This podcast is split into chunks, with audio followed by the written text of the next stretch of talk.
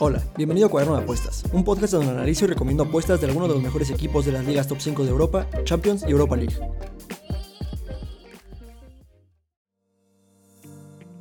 Para esta semana traigo partidos de la liga inglesa, la alemana y la italiana. Asegúrense de quedarse todo el episodio porque en algún punto de este voy a estar dando la combinada de la semana. Recuerden, yo no soy muy fan de las combinadas, yo no recomendaría meter su dinero tratando de ganar eh, en esta combinada. Sin embargo, he notado que a muchos de ustedes les gusta o se les hace entretenido. Recuerden, esta combinada no es nada exótica ni nada por el estilo. Es una combinada donde, trato de adivinar quién gana el partido o eh, quién gana o empata en caso de las dobles oportunidades que yo pueda llegar a, presentar. Además, en algunos partidos voy a dar algunos con handicap asiático para que sea más entretenido. Y también contestando la pregunta de uno de mis seguidores en, en Twitter, que también lo hice por ahí, Jamás les voy a recomendar algo a lo que yo no le metería dinero. Pero bueno, eh, repito, a mí en particular no me gustan las combinadas. Pero si tuviera que apostarle a una, sería la que les voy a dar. El primer partido, Crystal Palace Chelsea. Un partido yo diría en teoría cantado, pero las casas de apuestas no creen que sea así. Creo que las casas de apuestas están subestimando al campeón de la Champions League y no le están dando mucho crédito a lo que pueden lograr. Además de su buen momento, acaban de ganar el Mundial de Clubes. Sí tienen lesionados a algunos jugadores, pero aún así creo que un rival como Crystal Palace, aún jugando en casa, no creo que sea eh, suficiente rival para, para este Chelsea de Tuchel. Por lo tanto, mis recomendaciones conservadoras sería ir por la victoria directa del Chelsea. Creo que el Chelsea tiene más que suficiente para ganarle al Crystal Palace, además de que los traen de clientes en los últimos cinco partidos. Voy a explicar un poco más al respecto en los puntos claves del partido. Pero yo creo que eh, aún con las bajas que tiene, que está Chilwell, sí, está Mason Mount, sí, aún así tienen suficiente equipo como para ganar a Crystal Palace no deberían tener problema de, sacar los tres puntos aquí, que de por sí están a siete puntos de Liverpool, entonces eh, pues tienen que apretar la marcha si no quieren que se les escapen todavía más. Otra opción eh, conservadora sería ir por el over 2.0 goles. Creo que también están subestimando la capacidad goleadora que tiene el Chelsea. No lo han demostrado mucho en los últimos partidos, pero aún así yo creo que tienen mucho de dónde rescatar su nivel ofensivo. Pero pues esto en general es mejor eh, para nosotros, porque si están mal ajustadas las cuotas y nosotros creemos que, que deberían tener una cuota mucho menor, pues ahí es donde justo está el valor en las apuestas. La opción un poco más arriesgada sería ir por el Chelsea con handicap asiático de menos uno. Dudo mucho que el Chelsea llegue a empatar este partido, no creo que quede 1-1. Sí es una probabilidad, pero no muy muy alta, la verdad. Yo no creo que, que, este resultado sea tan, tan posible como las casas de apuestas lo están viendo. Y si lo llegan a ganar, yo creo que va a ser 0-2. Eh, creo que el 0-1 es también un poco, muy poco probable. Porque, eh, repito, el Chelsea los trae de clientes. De hecho, han, anotado mínimo 3 goles en sus últimos 4 enfrentamientos directos. Entonces, yo creo que el Chelsea ya le tiene la medida al, Crystal Palace. Y no veo por qué eso eh, cambiaría de cara a este partido. Entonces un Chelsea menos uno creo que es una buena opción porque en el peor de los casos creo que se puede anular nada más. Los puntos clave para este partido son el poder ofensivo del Chelsea, promedia dos goles por partido en total en la temporada y 1.75 cuando, cuando juega de visitante. Además, lo que les comentaba, los traen clientes. Eh, en sus últimos 5 enfrentamientos directos, todos los ha ganado el Chelsea. 4 han sido over 2.5 y 2 han sido ambos marca nada más. Además de que el Chelsea ha anotado mínimo 3 goles en 4 de ellos. Pero esto no solo se remonta a esos 4 partidos. De hecho, eh, en total, entre los dos equipos han visto mínimo 3 goles en 8 de sus últimos 10 enfrentamientos directos. Este es otro punto clave a considerar. Además de que el Chelsea está, ha ganado sus últimos cuatro partidos y está invicto en cinco. Entonces pasan un gran momento. Y aunque el Chelsea también está invicto en tres partidos, no creo que sea rival para, para justo este Chelsea, ¿no? Que también en enfrentamientos directos ha ganado 8 contra el Crystal Palace y además es el primero a anotar en 8 también. El siguiente partido, Liverpool contra Norwich. Otro partido eh, bastante fácil para, para el Liverpool a mi parecer. El Liverpool no tiene bajas, creo, me parece que solo Diego Jota está eh, en duda, pero yo creo que sí llega para el siguiente partido. Mientras que Norwich no cuenta con Krul y además de que ya regresó a la zona roja, estuvo un, par de jornadas fuera de la zona de descenso, pero ya volvió a recaer. Este partido también creo que es prácticamente cantado para el Liverpool. Mi recomendación conservadora sería ir por el Liverpool con handicap asiático de menos 1.5. No creo que el Liverpool vaya a meter menos de dos goles, sobre todo por el poderío ofensivo que tienen. Eh, le lograron anotar dos al Inter en la Champions Tampoco creo que haya sido tan merecido en cuanto a, méritos deportivos dentro del terreno de juego. Pero aún así el Liverpool pues hizo lo suyo y estaba donde tenía que estar para anotar esos dos goles. Y no creo que haya mucho que el Norwich pueda hacer al respecto en este sentido. Traigo dos opciones apretadas. La primera sería ir por el Liverpool con handicap asiático de menos 2. Creo que eh, vale la pena. Yo creo que el marcador mínimo es 2-0 a favor del Liverpool. Definitivamente creo que lo pueden ganar 3-0 o más. El el City solito se los golearon 4-0 y Liverpool no está demasiado lejos del nivel que tiene el Manchester City actualmente. Entonces no veo por qué no puedan replicarlo contra la peor defensa de la liga. La otra opción apretada sería ir por Liverpool gana 0. Siempre va a haber un poco de riesgo en esta apuesta. Eh, pues también la semana pasada me pasó algo parecido, ¿no? Aposté que, a que el Manchester City iba a anotar un penal. Les marcaban un penal, y lo predije correctamente eso. Y Raheem Sterling falla el penal, entonces pierde mi apuesta. Entonces por ese tipo de cosas siempre este tipo como de apuestas un poquito más delicadas van a ser un poco más apretadas, pero definitivamente creo que se puede lograr. El Liverpool también tiene una buena defensa y lo han demostrado últimamente. Lograron aguantar el cero contra la mejor ofensiva, una de las mejores ofensivas de Italia, entonces no veo por qué no puedan lograrlo contra la peor ofensiva de la Premier League. Y antes de continuar con los puntos clave, voy a dar la combinada de la semana. Recuerden, esta combinada es solo por diversión, eh, tómenla como tal, no esperen ganar con esta combinada, es muy difícil atinar a todos los partidos, sobre todo cuando estás intentando atinarle con handicap asiático. Pero bueno, esto es para ustedes y solo por diversión, entonces esta es la combinada de la semana. El primer partido, Chelsea gana, Liverpool menos 1.5, Manchester City menos 1.5, Milan menos 1.5, Atalanta o empate, Bayern menos 2.5, Borussia Dortmund e Inter. Mucha suerte a todos y espero que se diviertan. Los puntos clave para este partido, eh, el porcentaje de gana a cero del Liverpool, que sustenta también el Liverpool gana a cero que predije para este partido, es que ha visto 54% de sus partidos eh, los ha ganado sin recibir gol. Eso en total en la temporada y este número sube a 64% cuando juega de local. El registro goleador de Liverpool es brutalmente bueno, promedia 2.54 goles por partido en total en la temporada y 2.45 cuando juega en Anfield, mientras que del Norwich todo lo contrario, promedia solo 0.58 goles por partido en total en la temporada y 0.55 cuando juega de visitante. Además, caso contrario a lo del gana a 0 del Liverpool, el porcentaje de pierde a 0 del Norwich es altísimo. La mitad de sus partidos esta temporada los ha perdido sin poder anotar gol y cuando juega como visitante este número sube hasta 64%. Esto explica su terrible radio de gol por tiro puerta de 0.15, que es bajísimo, creo que el peor de la liga, además de que fallan a anotar en el 62% de sus partidos en total en la temporada y el 73% de los partidos que juega de visitante. También su defensa es bastante, bastante mala, promedia 2.08 goles en contra por partido y 2.27 goles en contra como visitante.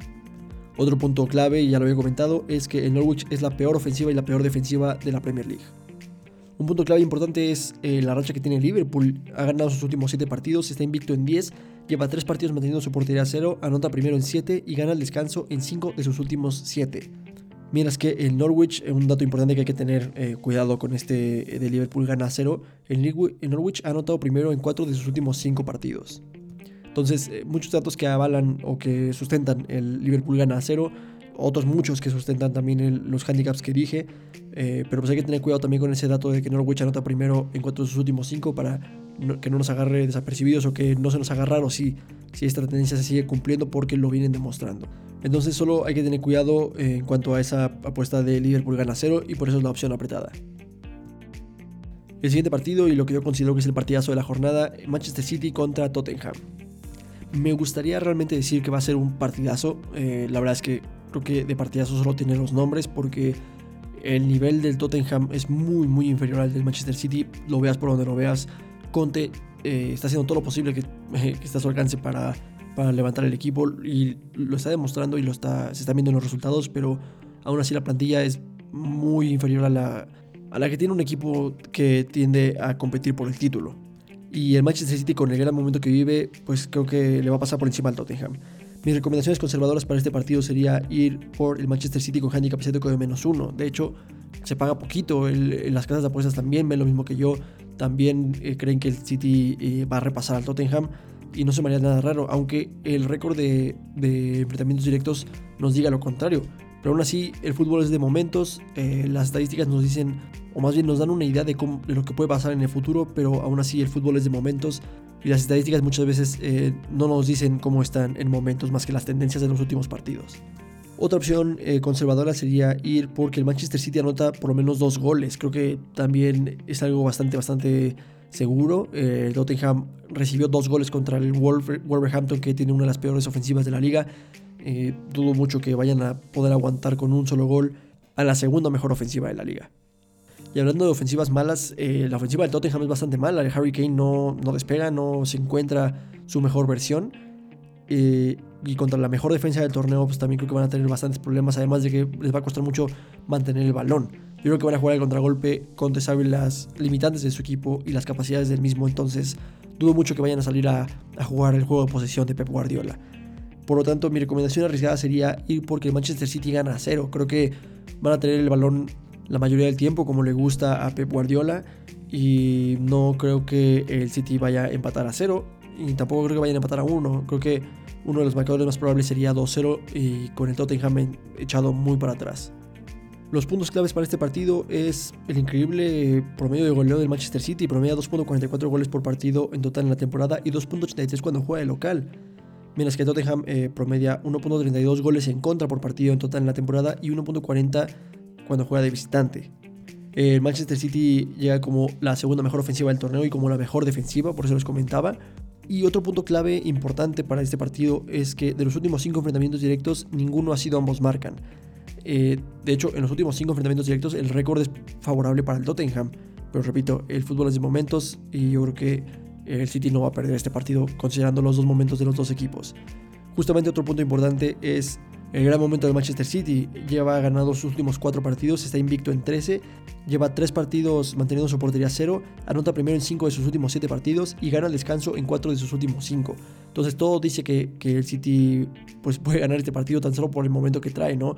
Se goleó 4-0 al Sporting en el primer tiempo, entonces... Y bueno, al final el Sporting está en Champions, el Tottenham no. Entonces hay que tener también eso en cuenta. Y el último punto eh, clave para este partido es que el Tottenham no ha logrado mantener su portería cero en 8 partidos. Dudo que aunque lo, lo hicieran durante 8 partidos, eh, el City lograría romper esa racha. Pero bueno, aún así es un punto favorable para el Manchester City over 1.5 que les mencionaba. El siguiente partido, Salernitana contra Milan. Milan, líder de la Serie A, por un punto con un partido más se está poniendo lindísima la Serie lo vengo repitiendo de varias jornadas. Eh, que el Milan sea líder es algo eh, pues muy bueno para la competencia que trae. Eh, no me hubiera gustado que fuera un monopolio del Inter, porque el final de la temporada se va a poner lindísimo. Y qué mejor que el Milan para alargar su ventaja que jugando contra el último lugar de tabla, el Salernitana. Y aquí hay algo curioso, las casas de apuestas no creen que el Milan sea tan favorito, yo creo que por la condición de visitante que tiene, pero realmente el Milan no es malo de visitante. El Salernitana es, tampoco es muy bueno de local, digo, al final está en último lugar de tabla. Pero pues hay que aprovechar esto, ¿no? Creo que es la oportunidad perfecta para eh, meterle fuerte al Inter con un handicap eh, pues atractivo. Porque las casas de apuestas consideran que no puede cubrir lo que seguramente lo va a ganar 0-1 o algo por el estilo. Lo cual no creo que sea el caso. El Salernitana tiene una defensa pésima y el Milan está en un gran, gran momento. Por lo tanto, mi recomendación es conservadora sería ir por el Milan con handicap asiático de menos 1. Esta es muy conservadora, pero aún así tiene una buena cuota para ser conservadora. Entonces creo que podemos aprovechar eso. las otras apuestas las puse como arriesgadas, pero realmente no creo que sean tan arriesgadas. La primera opción arriesgada sería ir porque el Milan anota por lo menos 3 goles. Sí, esa es un poquito más arriesgada, la verdad. Eh, creo que 0-2 es un marcador conservador, pero creo que puede terminar 0-3. Digo, el Milan nos ha dado sorpresas con, el Genoa y ese tipo de, de equipos pero no creo que sea este el caso. Además, yo creo que sí pueden meter por lo menos 3 goles en este partido. La otra opción arriesgada sería ir por el Milan con handicap cítrico de menos 2. Creo que vale la pena arriesgar un poquito más. La cuota es muy, muy atractiva. Y repito, creo que el marcador mínimo es 0-2. Y en ese caso se anula la apuesta, pero fácilmente creo que puede terminar hasta, hasta 0-4. Los puntos clave para este partido es pues, la diferencia de ataques, ¿no? El Salernitana promedia solo 0.64 goles por partido eh, cuando juega de local y 0.71 cuando juega en total en la temporada, mientras que el Milan promedia 2 goles por partido en total en la temporada y 2.42 cuando juega de visitante. Repito, incluso mejoran cuando juegan fuera de casa en cuanto a lo ofensivo. El Salernitana tiene un pésimo ratio de gol por tiro a puerta de 0.21, además tiene la peor defensa de la liga y promedia 2.33 goles en contra por partido en total en la temporada y 2.36 cuando juega de local. Números pésimos, entonces eh, además promedian 5.5 tiros a puerta en contra por partido y con un porcentaje de salvadas del 63.6%. Literalmente es una fórmula para el desastre eh, lo que presenta el Atalanta para este partido contra el líder de la liga, que resulta ser el tercer mejor ataque de la misma. Otro punto clave, como ya les mencionaba, es que el eh, Salernitana llega como la peor ofensiva de la liga y como la peor defensiva de la liga. Y bueno, otro punto clave por el cual también me sorprende que las casas de apuestas les estén dando cuotas tan altas a, los handicaps eh, negativos del Milan es que el momento de Salernitana no es nada bueno. El Salernitana lleva 4 partidos sin ganar, lleva 17 sin mantener su portería a 0, ha visto mínimo 3 goles en 5 de sus últimos 6 partidos, ha, visto goles de ambos equipos también en 4 de sus últimos 5 y concede primero en 8 de sus últimos 10. Eh, realmente es, es ridículo lo malo que es este equipo contra un Milan que viene muy muy bien, que incluso le sacó el partido remontando al Inter. Entonces es una fórmula para el desastre, además el Milan lleva 3 ganados y 4 invicto. Entonces creo que eh, pues poco más que decir de, este partido.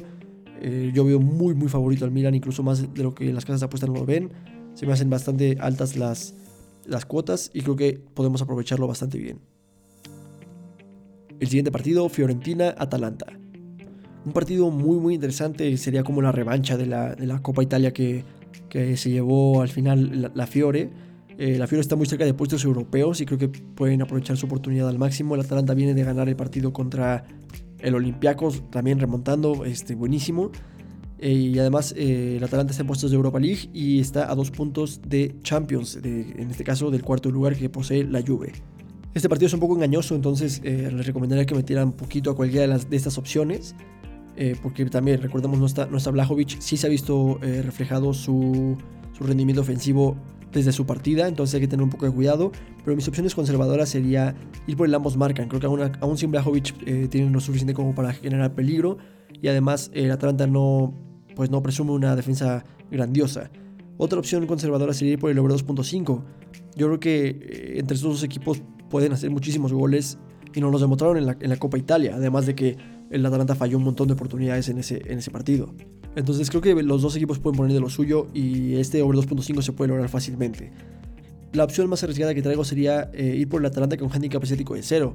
Repito, el fútbol creo que es de momentos. el Atalanta jugó ridículamente bien contra la Fiorentina, pero pues eh, entre penales y que oportunidades falladas pues no lograron concretar y no, lograron pasar. Pero yo creo que el Atalanta es mucho mejor que, la Fiore, por lo menos hoy. Y además estamos hablando de que el Atalanta es el mejor visitante de la liga. Literalmente, si, si la tabla de, posiciones estuviera basada solo en, su rendimiento de, visitante, el Atalanta estaría en primer lugar. Entonces creo que el Atalanta pues da muy buenos desempeños cuando juega de visitante y la Fiore no es como que mejore demasiado cuando juega de local. Entonces creo que el, Atalanta va a sacar por lo menos el empate en este partido. Los puntos clave para este partido sería el porcentaje de ambos marcan y 2.5 que tienen ambos equipos. Eh, la Fiore tiene 58% de sus partidos en total esta temporada eh, con goles de ambos equipos y 55% cuando juega de local. Mientras que el Atalanta ha visto goles de ambos equipos en el 71% de sus partidos en total esta temporada y 67% cuando juega de visitante. En cuanto al over 2.5, eh, la Fiora ha visto mínimo 3 goles en el 75% de sus partidos en total esta temporada, un porcentaje la verdad es que altísimo, y en el 100% de los partidos que ha jugado como local, un dato crucial que hay que tener en cuenta para este encuentro. Mientras que el Atalanta no presenta nada muy diferente, ha visto mínimo 3 goles en el 67% de sus partidos en total esta temporada y también en el 67% de los partidos que ha jugado como visitante. Además, un dato crucial, si es que eh, alguno de los dos equipos va a ganar, es que tienen porcentajes bajos de ganan a cero. La Fiore solo ha ganado el 21% de sus partidos en total esta temporada sin recibir gol y el 36% de sus partidos cuando juega de local. Mientras que el Atalanta solo ha ganado a cero el 12% de sus partidos en total esta temporada y el 17% cuando juega de visitante. La Fiore tiene un promedio de goleo brutalmente bueno cuando juega local, de 2.64, pero recordemos que tenían a lo que puede llegar a ser el mejor 9 del mundo en los próximos años, que es Dusan Blajovic. Entonces, este número se vio afectado considerablemente. Ya se está viendo en los, últimos partidos, pero aún así creo que eh, fuera de eso también tiene mucho poderío ofensivo con el cual pueden hacerle daño al Atalanta. Por parte del Atalanta, el Atalanta no se ha visto afectado su desempeño ofensivo eh, tan drásticamente con la baja de Duban Zapata y con la baja de Ilicic pero aún así promedian 1.92 goles por partido en total en la temporada y 2.17 cuando juegan de visitante. Repito, el Atalanta es el mejor visitante de la Serie A. Hay que tener cuidado con ese dato. Otro dato crucial es que en sus últimos 7 enfrentamientos directos, 71% de ellos han sido ambos marcan y 86% de ellos han sido over 2.5. Además, eh, los enfrentamientos directos entre estos dos equipos han promediado 3.43 goles por partido. El último dato crucial, eh, por si nos espanta que la Fiore pueda no llegar a anotar porque ya no cuenta con Dusan Blajovic, además de que no lograron anotarle a la Lazio, es que el Atalanta no ha logrado mantener su portería cero en sus últimos cuatro partidos. Entonces, pues datos a tener en cuenta eh, en este encuentro que también sustentan el por qué llego yo a estas recomendaciones y por lo cual creo que se pueden lograr fácilmente. El siguiente partido, Bayern Múnich contra Fürth. El líder de la Bundesliga contra el último lugar de liga. Eh, es un partido que no promete que sea tan emocionante, pero seguramente va a ser un desfile de goles del Bayern Múnich, aunque el Fürth ponga a los 11 jugadores eh, formados en, la portería. Y se tiene que decir, el Bayern dio un gran partido contra el Salzburg, creo que el Salzburg tuvo mucha suerte, eh, no vinieron tan finos el Bayern Múnich como los que no tienen acostumbrados.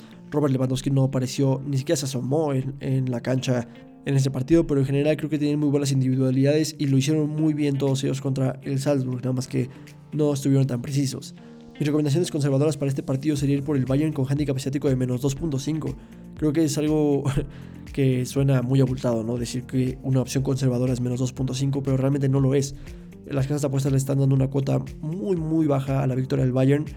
Y con razón, pues es el líder de la Bundesliga contra el sotanero y no cualquier líder, es el Bayern Múnich, que tiende a anotar hasta 3 goles por partido. Entonces, pues no se me hace tan descabellado. Y pues bueno, la estadística dice que anotan 3 goles por partido, entonces un Bayern menos 2.5 no suena tan, tan loco. Pero justamente porque están muy bien ajustadas las cuotas, eh, solo traigo esa opción conservadora y traigo otras dos que son un poquito más apretadas porque es irnos un poquito al extremo.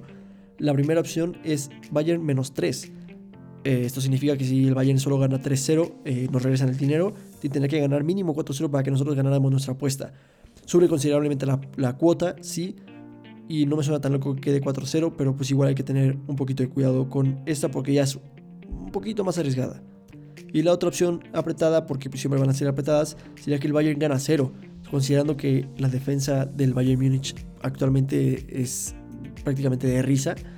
Me da mucho miedo meter esta apuesta, pero aún así creo que se están enfrentando contra la peor ofensiva de la liga, entonces no tendría que haber mucho problema con esto. El, segundo portero del Bayern Múnich, Sven Ulreich, también lo hizo bastante, bastante bien en el partido contra el Salzburg. No hubo mucho más que pudiera hacer en el gol, fue un gran gol. Y creo que pues lo puede hacer muy bien en este, en este partido, además va a tener más minutos. Los puntos clave para este partido eh, justamente es la ofensiva del Bayern Múnich, promedia 3.18 goles por partido en total en la temporada y 3 cuando juega de local mientras que el Fürth promedia 2.59 goles en contra por partido en total en la temporada y 3.64 goles en contra por partido cuando juega de visitante. No puedes promediar 3.64 goles en contra por partido de visitante, ir al Allianz Arena, enfrentarte contra el Bayern Múnich que promedia 3.18 goles por partido y no esperar salir goleado mínimo 4-0 de ese, de ese lugar. Creo que eh, esto, ese es el punto más crucial de, mis apuestas de este partido. Además de que también tienen 57.9% de salvadas, un porcentaje bastante, bastante bajo. Entonces todo apunta a que va a ser una goleada bávara, y no solo porque sea el Bayern Beauty, sino también porque es el Fjord. Eh, como ya mencionaba, el Fjord llega a este partido como la peor ofensiva de la liga y como la peor defensa. Entonces yo creo que aunque formen a los 11 jugadores dentro de la, de la portería, no van a, a lograr contener al Bayern Múnich que siempre tiende a rebotar cuando tiene un mal resultado. Y para el Bayern Múnich de Nagelsmann, un empate en la Champions es un mal resultado. El siguiente partido, Borussia Dortmund contra Borussia Mönchengladbach. A partir de ahora le voy a decir eh, Dortmund y Gladbach para que no haya más confusiones. Partido muy muy interesante, la verdad es que este es de los partidos que más eh, intriga me dan o más morbo por así decirlo. Eh, creo que el Gladbach es un equipo de muchas sorpresas y también el Dortmund eh, pues los acaba de golear el Rangers 4-2 en su casa en la Europa League. Entonces eh, parece que el, Dortmund es un... Se parece que se convierte en un equipo de segunda división cuando no tiene a Erling Haaland y aún teniendo jugadores como Marco Royce y, Jude Bellingham. Entonces, eh, pues me da mucho morbo lo que va a pasar en este partido. Creo que va a ser un partido de goles sin problemas. Creo que ambos equipos van a aportar. Entonces, mi recomendación es conservadora sería justo esto. Eh, primera opción sería ambos equipos marcan. Creo que tienen una buena cuota. No me espanta ningún equipo realmente. Eh, el Dortmund casi siempre logra anotar, aunque sea por lo menos un gol. Lo vimos contra el Rangers. Y de conceder, pues eso no, me preocupa ni tantito.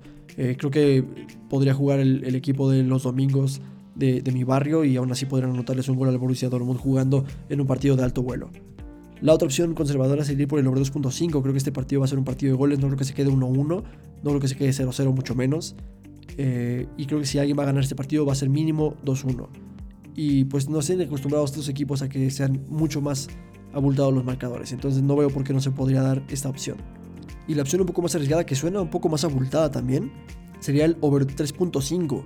Pero si nos ponemos a pensar, no es, no es tan, tan más abultado que el over 2.5. con 3 goles ya se logra el over 2.5 y nada más necesitaremos uno más para lograr esta apuesta.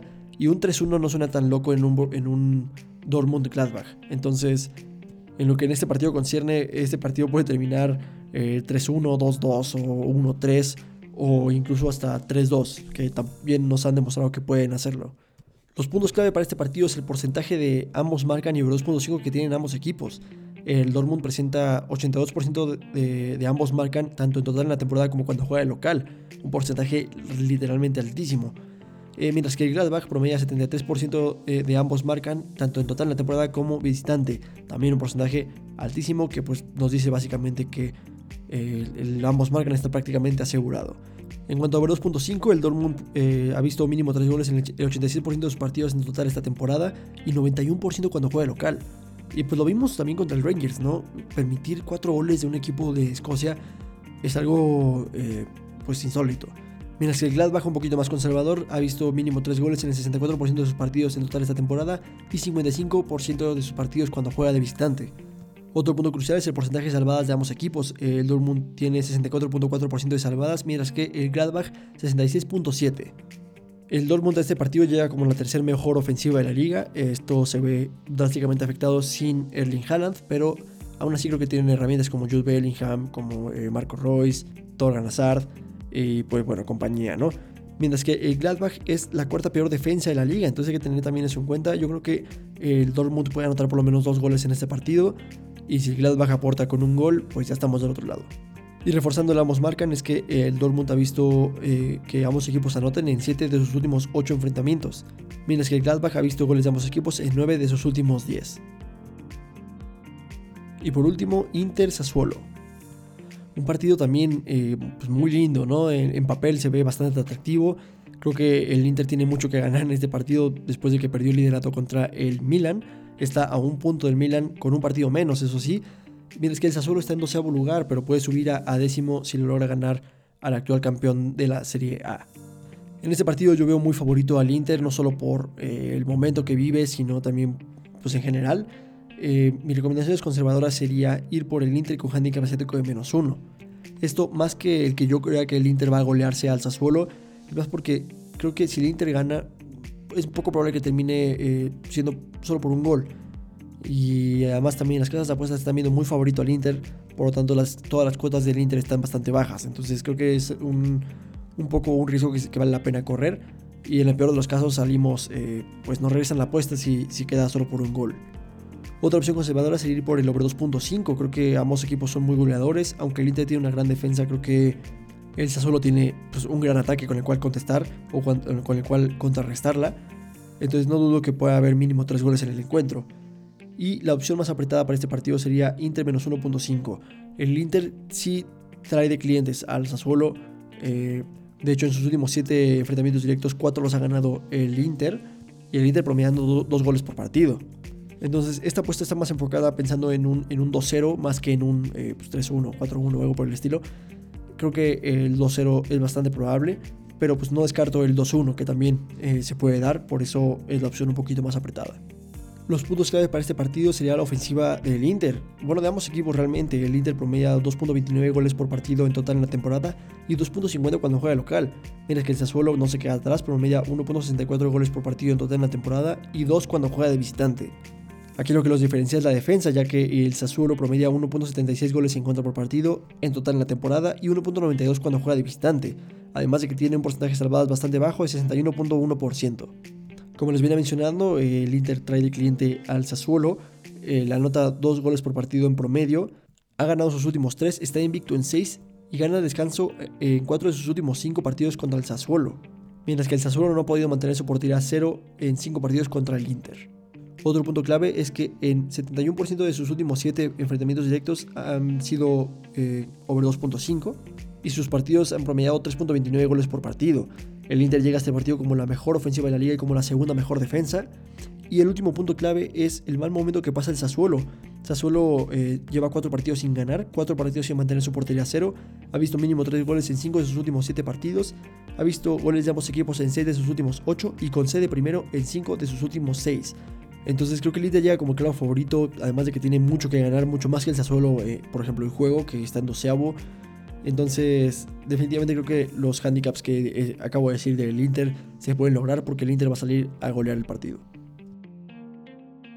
Y bueno, esto sería todo de mi parte en cuanto a análisis estadístico de esta jornada. Muchas gracias por todo el apoyo, tanto en TikTok como en podcast, Twitter y YouTube. Me alegra mucho saber que esta información que les comparto les ayude a ustedes a hacer apuestas más informadas. Si quieres conocer a lo que yo apuesto en cada partido, tengo un canal premium en Telegram. Búscame como arroba cuaderno y escríbeme para conocer más detalles. Mientras tanto, puedes unirte al canal gratis de Telegram que puedes encontrar en el link de la descripción del episodio. No olviden seguirme en TikTok como arroba cuaderno donde subo contenido relacionado con probabilidades, estadísticas y apuestas deportivas. Síganme también en Twitter como arroba donde ahí comento partidos en vivo con ustedes, que la verdad a mí se me hace divertidísimo, y de vez en cuando mando alguna apuesta que me guste. No olviden tampoco suscribirse al canal de YouTube, que también pueden encontrar bajo el nombre de Cuaderno de Apuestas. Sin más por el momento, muchas gracias por acompañarme y nos vemos la siguiente jornada.